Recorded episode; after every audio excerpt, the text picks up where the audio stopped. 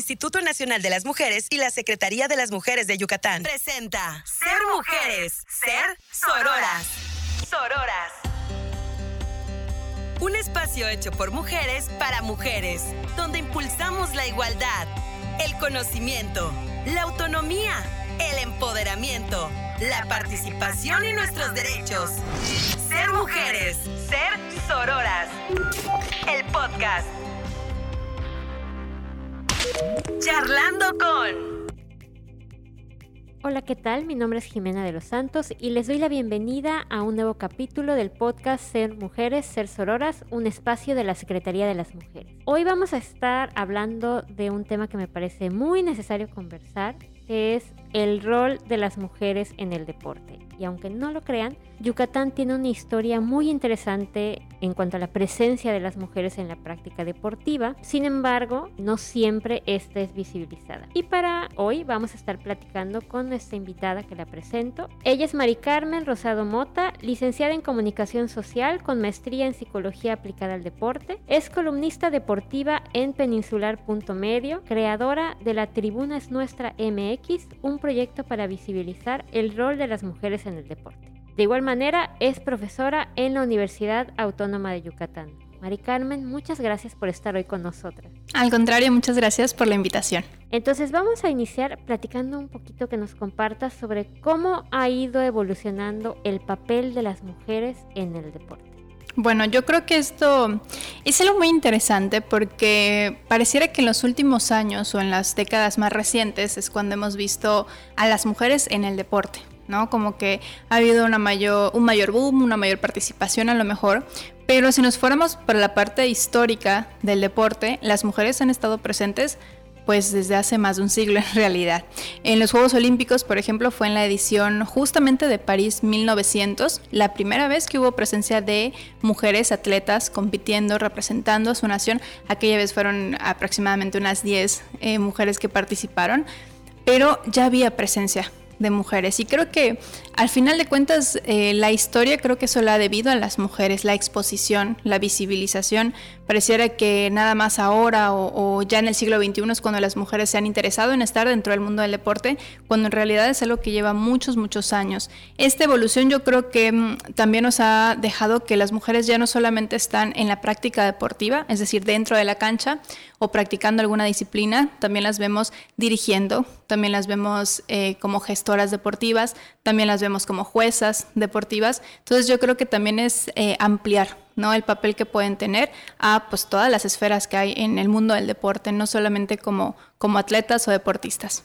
Qué bueno que mencionas esto porque creo que justo cuando hablamos de mujeres en el deporte tendemos a pensar nada más en las mujeres como deportistas y no como en toda esta maquinaria que hay detrás de él practicar o difundir la práctica de un deporte.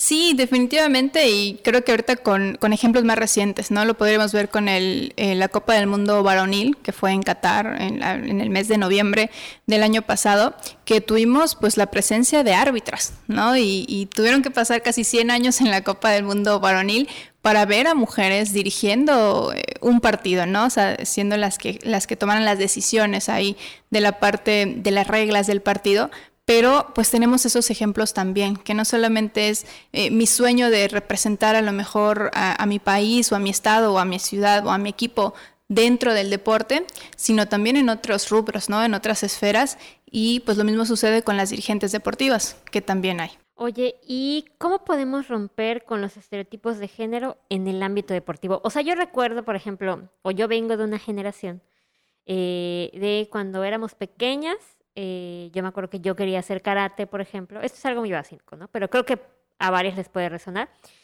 Y no me quisieron meter a karate, me metieron a ballet, que también es una, es una, es una disciplina que exige em, pues cierto, cierto trabajo físico, pero que al final hay otras disciplinas eh, que tal vez la asocian más hacia lo masculino y que las mujeres y las niñas podemos practicar y hemos practicado. Sí, yo creo que eh, los estereotipos de género, y ahí sí creo que no son únicamente para las mujeres, em, también vemos hombres que, que, sufren de esta parte, ¿no? De que si eh, practican alguna disciplina de arte competitivo, como patinaje, como clavados, como gimnasia, ah, pues hay ciertos estigmas, ¿no? O, ciertas cuestiones que ya em, damos por hecho de esos deportistas. Pero, pues sí, evidentemente, en el caso de las mujeres, pues esto es todavía más visible, ¿no? El que eh, no puedas practicar ese deporte porque tu cuerpo va a quedar feo, ¿no? O va a quedar un cuerpo musculoso, o porque vas a dejar de ser femenina, ¿no? O porque las mujeres que practican ciertas disciplinas, pues tienen preferencias sexuales eh, diferentes, tienen cierto comportamiento, están más alejadas de lo femenino, ¿no? O sea, no sé, muchas, muchas palabras despectivas que se han a veces acuñado hacia las mujeres futbolistas o a las mujeres boxeadoras o a las mujeres que les gusta la lucha, cuando que pues en realidad el deporte en sí no debería tener género, debería ser si tus habilidades físicas te dan para practicar ese deporte, pues bienvenido y bienvenida a ese, a ese mundo, ¿no? A esa disciplina. Y quisiera extender esto también al ámbito de, por ejemplo, el periodismo deportivo. O sea, ¿qué pasa? O sea, ¿cómo funcionan estos roles de género en cuanto a las mujeres que se dedican al periodismo deportivo? Pues bueno, ahí creo que para empezar vemos que es muchísimo menos la cantidad, ¿no? De mujeres que están, que tienen la oportunidad de estar al frente de un micrófono. Yo creo que desde ahí lo podemos ver, que tienen la oportunidad de mm, escribir, de, de como expresar sus ideas, de compartir sus opiniones. Y pues bueno, eso también es importante porque al final de cuentas nos quedamos solo con una visión, no necesariamente masculina del deporte, pero pues son como que los que pueden opinar, ¿no? O sea, los hombres son los que pueden opinar del deporte. Hace un tiempo eh, hubo una polémica en un programa de Argentina donde, un, eh, donde eran compañeros, un hombre y una mujer, conduciendo un programa y estaba tan, digamos, apasionado, porque luego así justificamos también ciertas conductas, ¿no? Es que tiene demasiada pasión por el deporte. Y este em, periodista se voltea con su compañero y le dice, ¿tú qué me vas a explicar a mí del fútbol? ¿No? Tú eres mujer. Entonces vemos cómo también a veces se menosprecia eh, lo que saben, lo que conocen las mujeres por el simple hecho de ser mujeres y estar en una industria donde aparentemente no tienen cabida para ellas. Ya que mencionas lo del menosprecio, quería que nos brincáramos a un tema que tiene mucho que ver, que justamente es la violencia simbólica contra las mujeres en el deporte. ¿Para ti qué es o, o cómo funge, cómo ¿Cómo aparece esta violencia manifestada en, el deporte? Pues bueno, aquí nada más para adentrarnos en lo que sería la violencia simbólica, que fue acuñada por Pierre Bourdieu, eh, entendiendo que es como un tipo de violencia invisible, nos dicen, ¿no? Algunas veces, pero que se ejerce a través de los símbolos de la comunicación, que es una violencia que no es aparentemente directa porque no está agrediendo físicamente a la persona que es violentada, pero que sí existe un daño, ¿no? O sea, sí existe alguien que está ejerciendo esa violencia. Y en el caso del deporte, la violencia simbólica es quizá la más fácil de reconocer, pero la que nos cuesta también admitir que existe. Y lo vemos en titulares de la prensa deportiva, lo vemos cuando se les em, ejerce como si las mujeres fueran propiedad de alguien, incluso propiedad de su entrenador, ¿no? Las chicas de tal entrenador o las eh, deportistas de tal o la esposa de tal, ¿no? O sea que eh, son como que asumimos que las mujeres no tienen ellas mismas como una identidad y siempre las vamos a asociar a un hombre.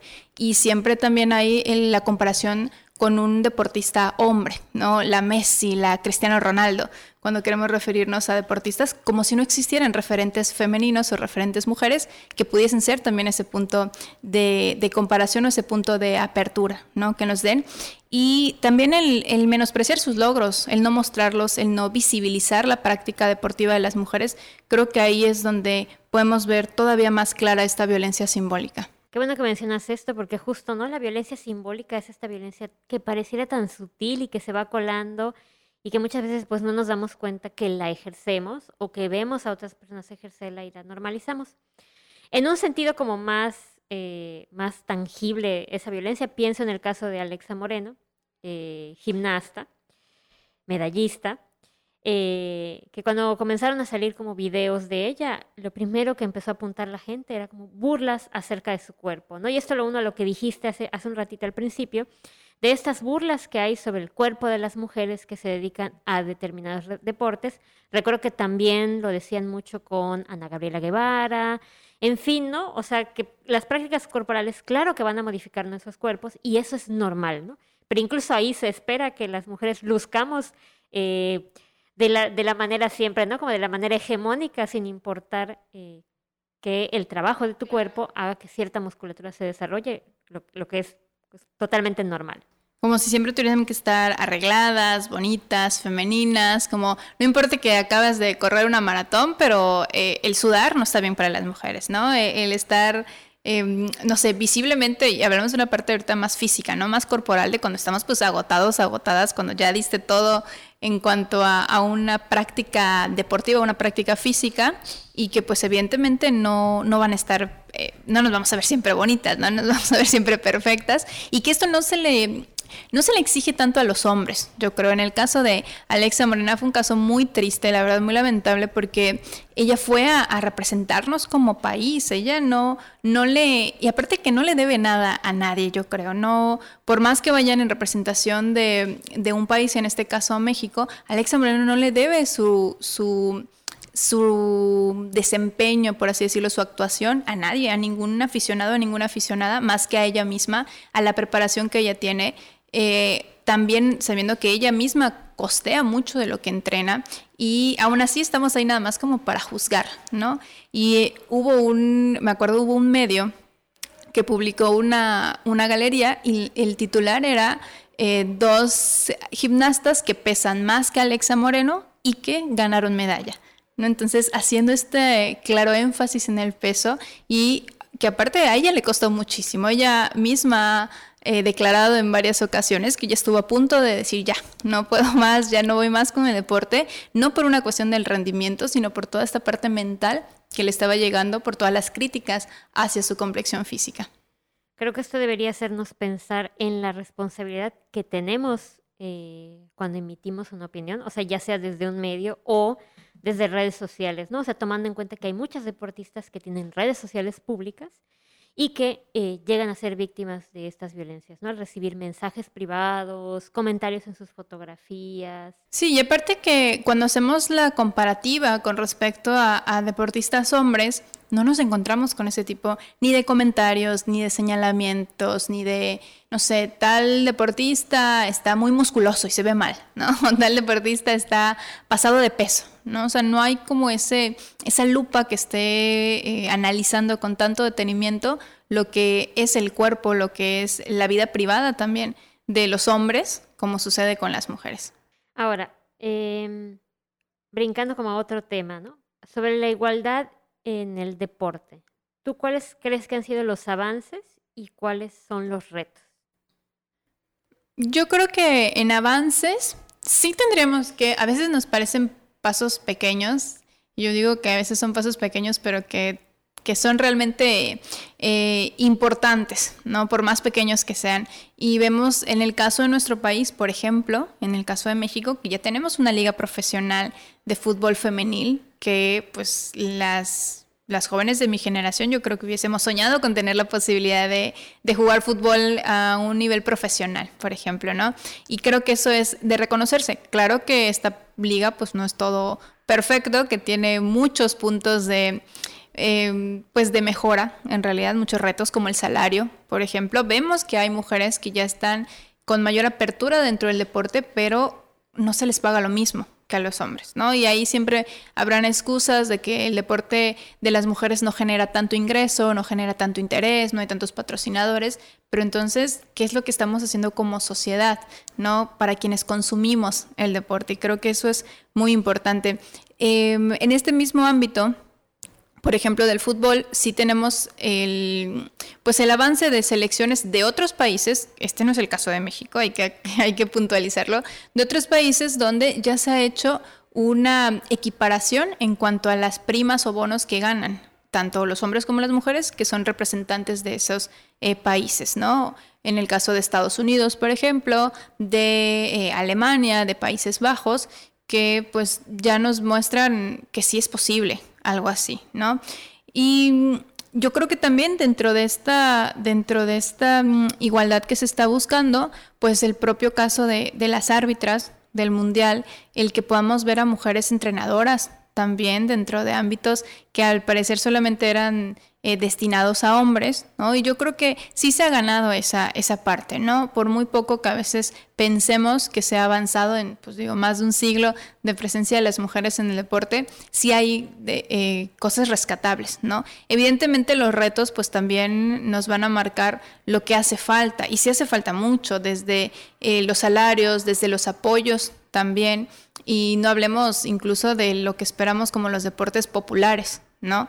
En nuestro país hay una liga de fútbol profesional femenil, pero de fútbol, ¿no? Entonces, ¿y los otros deportes qué pasa con las mujeres? Y tampoco estaríamos también eh, pudiendo dejar fuera a las mujeres con discapacidad también, ¿no? O sea, porque si ya de por sí el deporte convencional, que es el deporte en las reglas o, en términos eh, teóricos, el deporte convencional es el que se practica por personas que no tienen discapacidad, pues tienen un mayor eh, apoyo, ¿no? O al menos reciben más eh, visión o más foco que el deporte adaptado, que es el que se practica por personas con discapacidad, ¿no? Entonces yo creo que los retos son muchísimos en realidad, pero em, el, el poder visibilizar a las mujeres, a las jóvenes, a las niñas que ya están inmiscuidas en la práctica deportiva y no profesional. Creo que aquí también vale la pena hacer la, puntualización. El deporte no solamente es el deporte que vemos en televisión o el deporte que vemos, no sé, en espectaculares o en torneos. El deporte es esa práctica que podemos hacer en la canchita de mi escuela, de mi parque, de mi colonia y que pues me nace, ¿no? E, el salir a practicar una disciplina y que desde pequeños y pequeñas nos podamos acercar a este mundo deportivo. Quiero abordarte una pregunta que parecería alejada de esto, pero siento que no, que es justamente qué acciones debemos evitar para no ejercer violencia simbólica contra las deportistas. Estoy pensando yo en una cosa que me parece clave, que es contar con espacios seguros para ejercer el deporte. Porque yo me acuerdo que justamente el año pasado, y esto también lo hablo yo como experiencia personal, intentando practicar deporte en el parque, o sea, algo, algo que podía ser como ¿Qué puede salir mal en que yo salga a hacer deporte en el parque? Pues, ¿cuántos casos no se han dado de mujeres que hemos vivido acoso sexual eh, cuando salimos a correr, cuando salimos a hacer algún deporte eh, públicamente, ¿no? O sea, yo creo que oh, por ahí es como empezar por ahí, ¿no? Como espacios seguros para que podamos hacer deporte. Sí, definitivamente los espacios seguros deberían ser obligatorios, ¿no? Para en, en cualquier ámbito, ¿no? En cualquier instancia. Y sobre todo porque la idea también es acercar, como te decía, desde las niñas, ¿no? De que no sucede algo que, y es un fenómeno social en realidad, de cuando eh, están pequeños, pequeñas, los niños y las niñas practican un deporte, pero conforme van creciendo, las mujeres se alejan de la práctica deportiva. Y dicen, bueno, ¿por qué se alejan del deporte? Y por qué los niños se convierten en adolescentes, en jóvenes, en adultos que siempre van a estar ligados al deporte o en su mayoría van a estar ligados al deporte. ¿no? Entonces yo creo que aquí sí tiene que ver mucho con esos espacios seguros, el que yo me pueda sentir realmente segura de salir a la calle a correr y que que no me pase nada, porque no me tendría que pasar eh, algo en realidad, ¿no? y yo lo he vivido también con, con, torneos que a veces hacen de diferentes em, sectores y que siempre los, las jornadas que son de hombres las ponen sábados y domingos. Y nos tocaba que a las mujeres nos tocaba jugar lunes o martes y los horarios eran de 8 de la noche a 11 de la noche en cualquiera de esos te podía tocar tu partido, lunes y martes, como si las mujeres pues no se tuvieran que levantar temprano al día siguiente, como si no fuera un problema a veces el transporte público, ¿no? Eh, termino mi partido a las 12 de la noche y cómo llego después a mi casa, ¿no? Y en el caso de los hombres, pues ellos son fines de semana, 4, 5, 6 o 7 de la tarde, porque pues entre semana tienen ocupaciones y los fines de semana pueden dedicarse a esta parte recreativa, ¿no? Entonces, vemos ahí esta desigualdad también y que, pues bueno, la importancia de los espacios seguros, ¿no? De que estén alumbrados, de que haya, pues, vigilancia también, pero yo creo que lo, esencial en este caso es educar a la sociedad, saber que pues por más que yo vea a una chica que está corriendo, quizá con un short muy pequeño, quizá con top, porque pues son, son indumentarias deportivas que si yo me siento eh, cómoda saliendo así a correr, yo te estoy en todo derecho de poder salir así a correr a la calle y no tener que estar escuchando que me griten cosas, que sienta que me están siguiendo o que pues yo termine dejando esa opción de salir a correr y mejor me quedo en mi casa porque siento muy inseguro salir a la calle. Oye, y ahora que mencionas lo de la educación, creo que también el papel de los medios es súper importante em, eh, e, en esta cuestión, ¿no? En ayudar a reeducarnos sobre la, la relación de las mujeres con el deporte. Hace un ratito antes de empezar a grabar, le estaba platicando a Mari Carmen que aquí en el Centro de Documentación de la Secretaría de las Mujeres hacemos una revisión diaria de medios y los registramos de acuerdo con temas. Y uno de los temas es deportes, ¿no? Y, miren, yo nada más le dije y ella me hizo cara de, ya sé qué me vas a decir.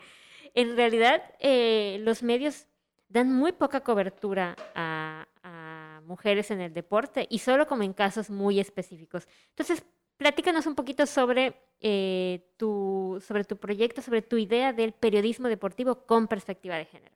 Sí, es que es, es, es, muy terrible. Yo creo que sin que me dijeron yo sabía que es muy poco en realidad.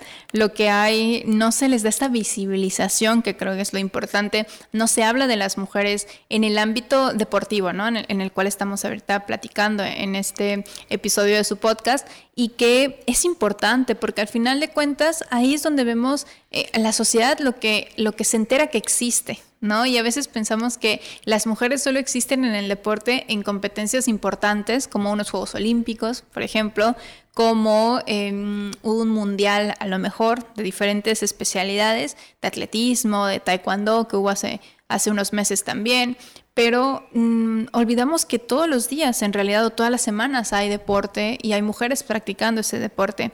Y pues bueno, Mm, yo soy licenciada en comunicación y precisamente esa era para mí eh. Yo llegué a un punto en el que dije, yo conozco a muchos hombres, eh, o sea, a muchas, digamos que estrellas, ¿no? Del deporte, pero casi todos son hombres, ¿no? Y pensamos en un, no sé, en un Roger Federer, en un Rafael Nadal, en un Tom Brady, en, incluso en los futbolistas, ¿no? Cristiano Ronaldo, Lionel Messi, pero decimos, son todos hombres, ¿no? ¿Dónde están las mujeres que practican deporte? Porque sí hay mujeres que lo practican.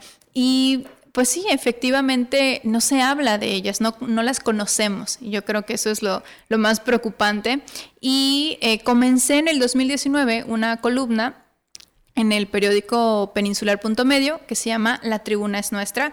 El nombre es pues una referencia de que nosotras también somos parte de esa tribuna, también, también es nuestra la tribuna y hay que apropiarnos también de ella en estos espacios.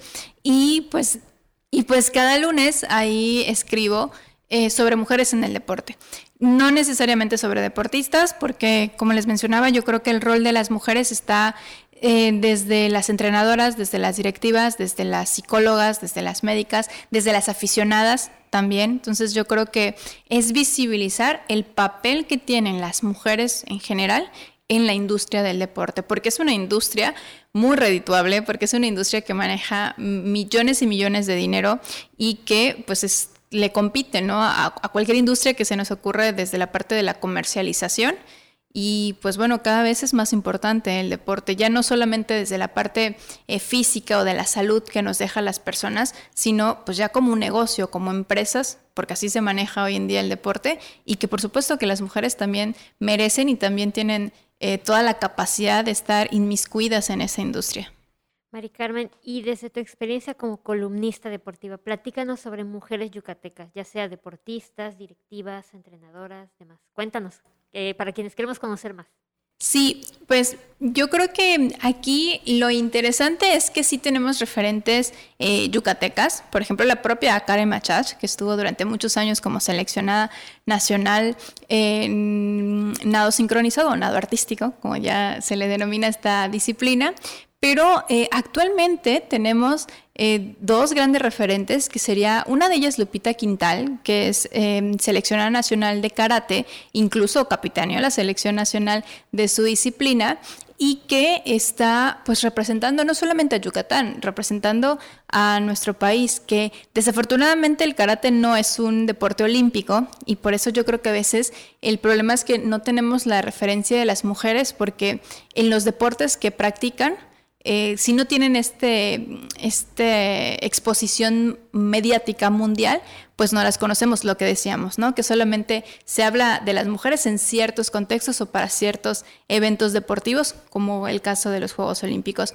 Eh, también Jessica García, que ganó el año pasado el Premio Estatal del Deporte Ella es una atleta de para taekwondo y a principios de febrero se fue a la Copa eh, Presidente de Turquía y ganó la medalla de oro. Entonces creo que eh, Jessica representa esa juventud yucateca en el deporte, pero aparte visibilizando a, a, las personas que tienen una discapacidad y que eso no es un limitante para practicar el deporte.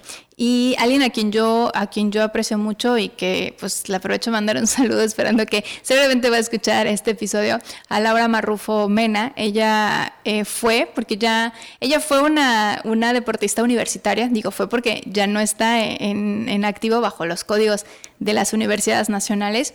Eh, ella es de lucha asociadas y pues bueno, los años que ella estuvo, ganó año tras año su competencia, su división, se retiró justamente en el 2019 cuando la Universidad Nacional fue aquí en Yucatán, pudiendo ganar pues en su tierra, en su estado, la medalla de oro y que siempre ha abogado mucho también por esta parte porque ella lo vivió, el saber que practica un deporte que no es eh, aparentemente no para, para niñas, para mujeres de lucha y que aparte es muy buena con esto y que también tiene por ahí proyectos para acercar a otras niñas a este tipo de disciplinas, ¿no? Entonces, creo que em, el deporte yucateco está para que las mujeres también lo puedan practicar. Curiosamente, estos, estos tres ejemplos son de disciplinas que, no son las que acostumbramos a ver a las mujeres. No hablamos de, gimnastas, ¿no? No hablamos de...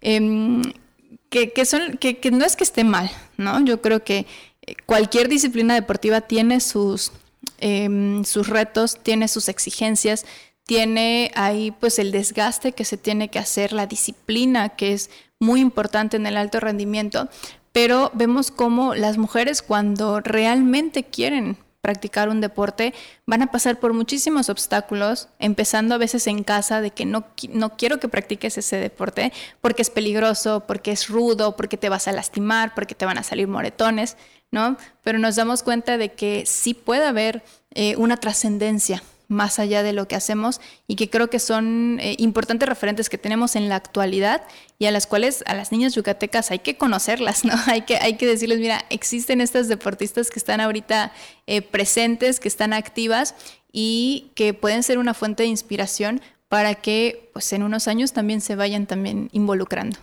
Y precisamente pensando en la importancia de inspirar a las niñas, ¿no? Con las historias de estas mujeres en el deporte. ¿Qué podemos hacer para contribuir a la, a la visibilización de las mujeres en el deporte?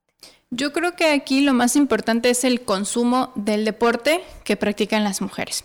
El que realmente lo podamos ver, el que estemos pendientes de las competencias, de los torneos, de los partidos, que mm, en la medida de, de nuestras posibilidades podamos sumarnos a pues no solamente ser espectadores del deporte, también practicarlo, pero sobre todo apoyar no juzgar eh, la práctica deportiva, no sumarnos a, estos estereotipos que también hay. Y creo que cuando lo estamos viendo desde afuera, como audiencia, por decirlo de alguna manera, hay que ser también audiencias activas. Es decir, cuando a mí me han preguntado en, en algunas charlas o en conferencias, como dicen, es que, mm, Mari, si veo que un medio está publicando una nota sexista, ¿no? De, alguna deportista, yo mejor dejo de seguir ese medio. Y es que esta no es la solución en realidad, ¿no? Porque si lo dejas de seguir, pues bueno, solamente eres uno que lo va a dejar de seguir. Hay muchísimos otros. Los medios tienen miles de seguidores, ¿no? Entonces, mejor estate ahí, vigila lo que publica ese medio, respóndele cuando esté mal lo que se está haciendo, reflexiona, bueno, ¿por qué esto es un titular sexista? Porque es un contenido que está eh, sumando a la violencia simbólica de las mujeres y es como educarnos y reeducarnos también. Pero si simplemente apartamos la vista, pues no va a pasar nada en realidad, ¿no? O sea, no, no estamos contribuyendo. A veces pensamos que, bueno, es que yo, una sola persona, por más que le responda a ese medio, pues jamás va a ver mi mensaje o jamás va a haber algún texto de reflexión que yo hice para, para hablar de ese tema. Quizá el medio no lo va a ver, pero sí lo van a ver otras personas que van a decir, ah, pues a lo mejor tiene razón, ¿no? O sea, a lo mejor sí estaba mal lo que lo que se está poniendo ahí o a lo mejor está mal la perspectiva en la cual se está abordando.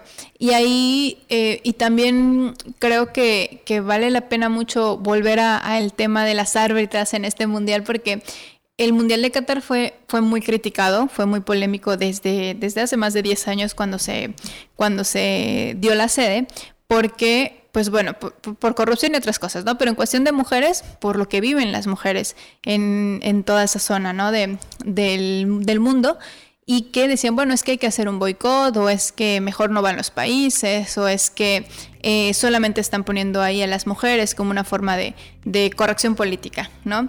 Y yo creo que aun si ese fuera el caso, la gente, el mundo que consume esos partidos, vio a mujeres en la cancha, ¿sí?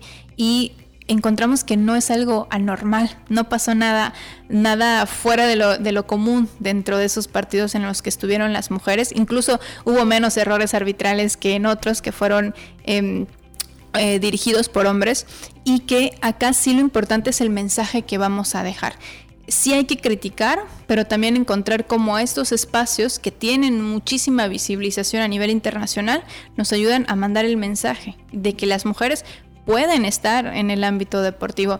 El deporte es muy, muy grande. El que la mujer esté dentro del deporte no le va a quitar el espacio al hombre para estar en el deporte. Y creo que a veces así se siente, ¿no? Si, si llega una comunicadora deportiva, a me van a quitar a mí el espacio. Hombre, ya no voy a poder hablar del deporte, ¿no? Si llega una directiva mujer a, un, a una institución, a una dependencia, a un club, a mi hombre me van a quitar mi espacio para también formar parte de una gestión deportiva, ¿no? El deporte es muy grande. La industria del deporte es inmensa y tiene cabida tanto para los hombres como para las mujeres.